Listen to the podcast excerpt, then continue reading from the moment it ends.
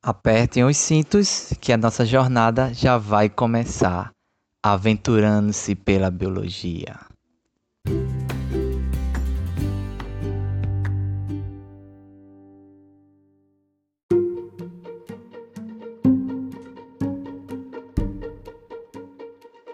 Fala, meus queridos holoquianos! Estamos prestes a começar mais uma jornada do nosso querido podcast Aventurando-se pela Biologia.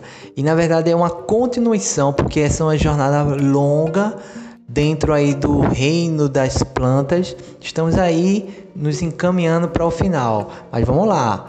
Então, nessa etapa aqui, nesse episódio, vamos tratar sobre morfologia vegetal. Então, ó, se liga no nome, ó, morfologia vegetal. Porque vejam, gente, Vamos para a etimologia da palavra. Morfo, que vem do grego, significa forma. E temos logo, que, que também vem do grego, que significa logia ou estudo. Né? No caso, logia, que é do grego logos, que significa estudo. Então, temos aí uma composição de uma palavra que nos diz aí o estudo da forma. Então, na biologia, a gente tem muito isso, o estudo da forma.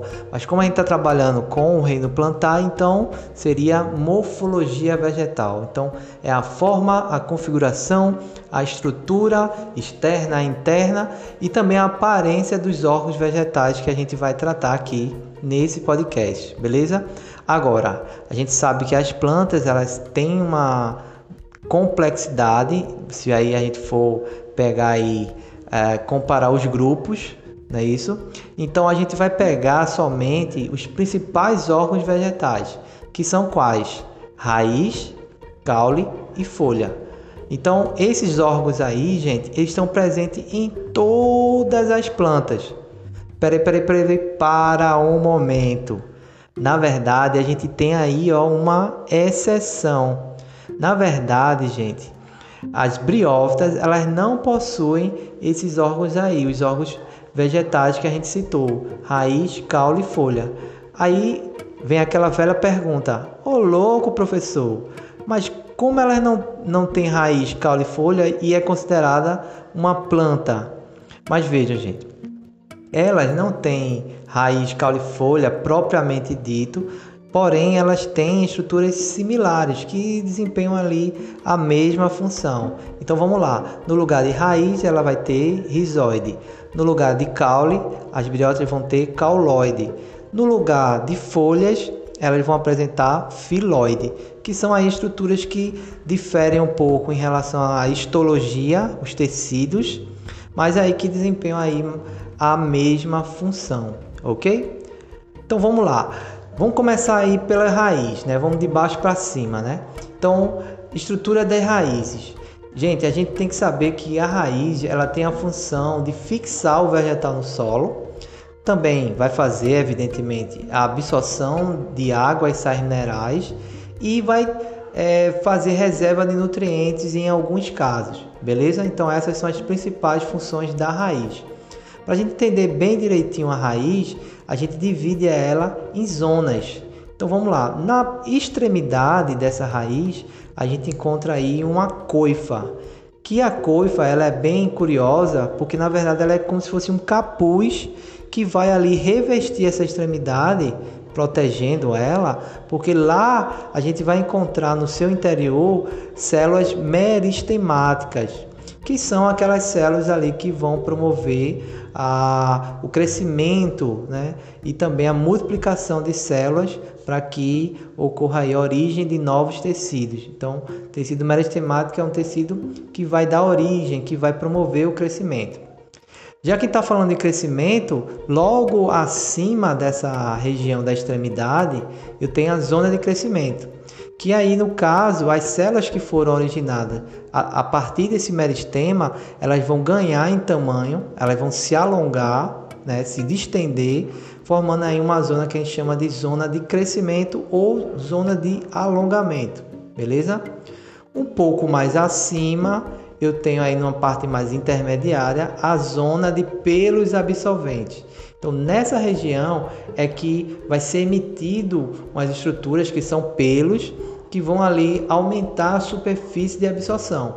Porque a gente não falou que uma das funções da raiz é a absorção de água e sais minerais, então é nessa região que vai ocorrer efetivamente essa absorção por conta desses pelos absorventes, beleza? Na parte mais acima eu tenho a zona que é chamada de ramificação. Então esse nome não é à toa, porque é nessa região aí que vai começar a surgir raízes laterais.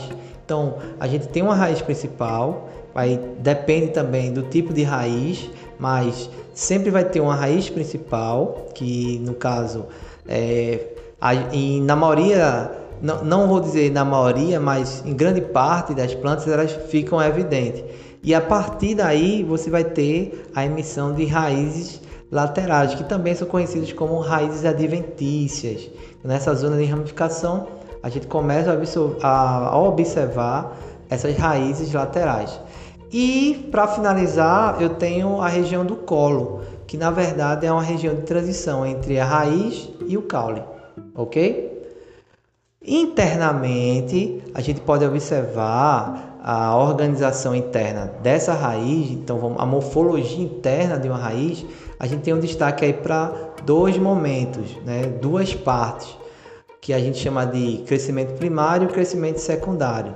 Então essa estrutura aí primária, ela vai estar tá bem próxima aí da parte meristemática.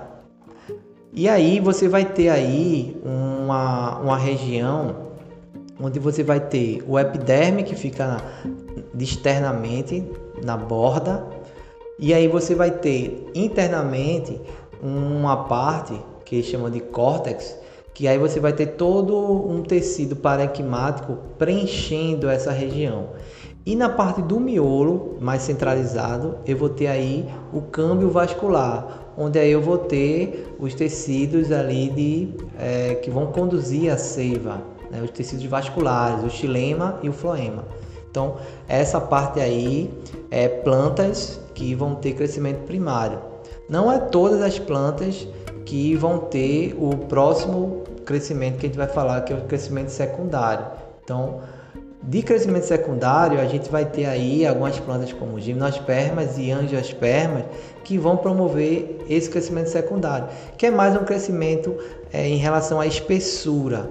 Então, a gente tem aí o aumento desse câmbio vascular, certo? É, xilema e floema, a gente chama xilema secundário, floema secundário, porque eles vão se proliferando e ganhando mais espaço. E aí eu vou ter uma parte que é o periderme, que aí eu vou ter nesse periderme, na parte mais externa, a epiderme, e aí eu vou ter alguns tecidos aí é, que vão fazer camadas, né? Então vai ter tecidos aí do parênquima cortical que vão produzir essas camadas de tecido que faz com que a planta cresça em espessura, beleza? Bom, vamos falar um pouquinho de tipos, né? Tipos de raiz. São vários tipos de raiz. Então eu tenho aí a raiz fasciculada, que é muito característico em monocotiledôneas, como por exemplo o milho, que é também conhecido como raiz cabeleira, né? Aquelas raízes que têm assim várias e várias raízes laterais. Né? Quem, por exemplo, o capim, se você puxar o capim, você vai observar que ele vem todo aquele tufo, né, de raiz, então é uma raiz cabeleira, raiz fasciculada. A raiz pivotante, ela tem uma raiz principal que se destaca. Então ela vai ter raízes laterais, mas você vê que ela tem uma raiz é, principal ali destacada. Então é a raiz pivotante. Temos aí a raiz tabular, que é para você dar um maior suporte em relação à fixação no solo para determinada planta. É mais comum em plantas arbóreas tem também a raiz escoras, que tem a mesmo, o mesmo princípio da raiz tabular, porém ela realmente vai ter uma raiz parecendo umas escoras, mas, pra, mas é para suportar ali, fixar melhor o vegetal. Raízes tuberosas, essas daí, elas têm um parênquima de reserva bem desenvolvido. Então, você vai encontrar aí amido. Então, tem muitas raízes aí que servem aí para nossa alimentação, como a macaxeira, cenoura, né? Então vai ter aí batata doce, várias raízes tuberosas, né? Temos aí raízes aéreas, elas ganham esse nome porque elas ficam para fora do solo. É muito comum em áreas alagadas, como por exemplo mangue, pântano. Então tem essas raízes aéreas aí, que é para promover também a fixação do vegetal, porque o solo ele está alagado, então precisa de uma sustentação maior, né? Raízes estranguladoras, essas aí são muito comuns em plantas que elas precisam é, crescer e elas geralmente usam outra planta como suporte. E aí elas acabam enredando essa planta e infelizmente acaba matando essa outra planta. Então por isso que ela ganha esse nome, raízes estranguladoras. Raízes grampiformes, essas aí, como o próprio nome já dá uma ideia, é como se fosse grampos. Então ela vai também procurar um, uma fixação, um suporte para poder é, se desenvolver naquele suporte. Pode ser um muro, pode ser uma outra planta, mas ela sempre vai procurar esse suporte através desses grampos, certo? Temos as raízes sugadoras. Essas aqui, elas são comuns em plantas parasitas, é verdade. As plantas parasitas, elas é, emitem aí umas estruturas chamadas de austórios, que entram no tecido da planta hospedeira e acaba sugando né, a seiva orgânica da, dessa planta que está sendo parasitada. Então aí são plantas, são raízes de plantas parasitas, né? por isso são chamadas de raízes sugadoras. Raízes respiratórias, elas são estruturas que saem do solo, é muito comum em mangue, é, ou em áreas alagadas, porque o, o, solo ele geralmente é muito pobre. Então essas raízes respiratórias elas têm a função de captar né, o oxigênio, conseguir fazer a troca gasosa melhor, né? E aí é, fazer com que ocorra essa, essa troca aí, porque o solo infelizmente não dá essa condição para que ocorra essa troca gasosa. É, essas raízes são chamadas também de pneumatófora. Então tem uma alusão aí à questão de troca gasosa. Bom, vamos falar de caule agora, né? O caule, gente, que é o nosso segundo órgão a, a, em destaque, a gente tem aí é, a seguinte divisão. A gente tem geralmente um nó, um entrenó e nesse nó você vai observar que tem algumas gemas que são chamadas de gemas axilares. Essas gemas axilares, elas é, vão ser ali como se fossem é, brotos, é, na verdade são botões ali que vão ali dar origem aos ramos. Então ali tem meristema que vai dar origem a esses ramos aí, certo? Então sempre entre um nó e o outro vai ter o entrenó, que é uma parte que você vai ter o crescimento é, que vai é, através desse alongamento. Lá na extremidade né? Você vai ter a gema apical. Então essa gema apical aí, ela vai ser importante porque ela vai promover o crescimento primário desse, desse caule de forma que ele cresça verticalmente ascendente para cima, né? Bom, mas aí qual é a função realmente desse caule? Ele vai dar suporte aos ramos, às folhas, né? Isso vai ter os ramos e também consequentemente vai ter folhas, então vai dar suporte faz a transição entre a raiz e a folha. Então, a gente sabe, não vai falar de folha ainda, mas a gente sabe que a folha é importante para a questão da nutrição orgânica, né, a fotossíntese, então precisa dessa transição e é, eventualmente ela também faz reserva de nutrientes. Na morfologia interna da, do caule, você também tem a, uma estrutura primária e uma estrutura secundária. Então, na estrutura primária, você também vai ter essa estrutura muito próximo da gema apical. Então, você vai ter aí uma, uma estrutura onde você vai ter o câmbio vascular, né?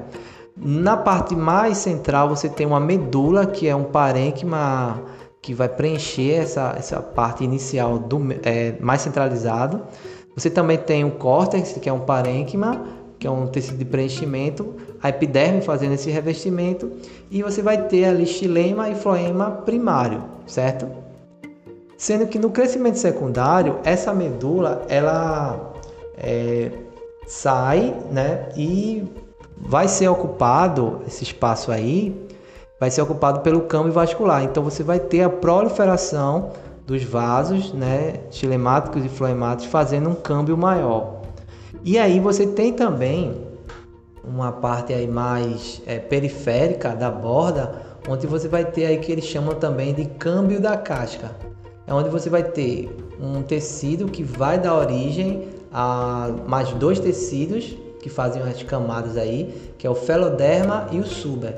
O suber é mais externo, é composto por um é, tecido morto, onde você vai ter aquela casca, aquela crosta, porque aí você vai ter suberina, que é uma substância que meio que impermeabiliza e aí acaba matando as células desse tecido e é um tecido morto. E aí você tem o feloderma que fica mais é, interno, que aí é tecido vivo, né, que foi originado do felogênio, que é um meristema que dá origem tanto ao feloderma como o suber, beleza? Então isso está falando da borda, né, da parte da casca, certo? E mais para dentro você tem um câmbio vascular composto de floema e xilema. E aí no caso aí é o floema e xilema secundário, ok? Vamos falar de tipos, né? A gente tem o tronco, que é aquele robusto, né, de muito comum em plantas arbóreas de grande porte. O estipe, que é característico em palmeiras e é, coqueiros. O colmo, que é quando você consegue ver o nó e o entrenó bem destacado. Então, bambu, cana-de-açúcar, tem o colmo. É, tem caules que tem é, função de realmente trepar em alguma alguma estrutura para também dar esse suporte de crescimento. Então são caules de trepadeiras que eles enrolam realmente. O estolho, que é muito comum em morango, né, que porque você tem algumas segmentações que no caso pode até ocorrer uma individualização desse segmento e dar origem a uma outra planta. Isso aí é uma forma de reprodução assexuada observada nesse tipo de caule aí certo? É, temos o cladódio, que é o caule característico das cactáceas, né? os cactos, né? mandacaru, são caules que aí armazenam água, tem um parênquima aquífero muito desenvolvido, então eles têm aí essa função de armazenar água porque geralmente vivem em é, são plantas que vivem em lugares severos em relação à falta de água. O bulbo que muita gente confunde e pensa que é uma raiz, mas na verdade é um caule, tem essa forma arredondada. Então cebola e alho é esse tipo de caule aí. Gavinha é uma estrutura que é uma adaptação de um caule para se enrolar e também promover um suporte né, dessa planta. Então ela enrola todo para poder ocorrer uma fixação. O rizoma é um caule subterrâneo. Então é um caule que fica na horizontal, dentro do, do, do solo, e é muito característico em bananeiras, por exemplo. Também é encontrado em pteridófitas, como a samambaia. Então tem esse caule horizontal aí. E a batata, gente, que muita gente também confunde, que é um tubérculo, é um caule tipo tubérculo, que na verdade ele é, também é subterrâneo, mas ele é um caule e aí o que é que você tem nesse caule? Você tem um parênquima de reserva de amido, mas você é, pode ver que ele tem algumas gemas né, sendo emitidas, então não pode ser uma raiz. Então muita gente confunde. Vamos falar de folha. Então, folha, gente, é o órgão principal da planta em relação à nutrição orgânica. A gente sabe que a folha ela é a principal responsável pela fotossíntese. Então, é lá que vai ocorrer a maior taxa de fotossíntese na maioria das plantas, né? Então vejam, ela, a folha, em sua, sua morfologia, você tem uma base, que é uma bainha, que fica ali no caule, do, no, na base de um ramo. Você tem um pecíolo, que é essa haste, né?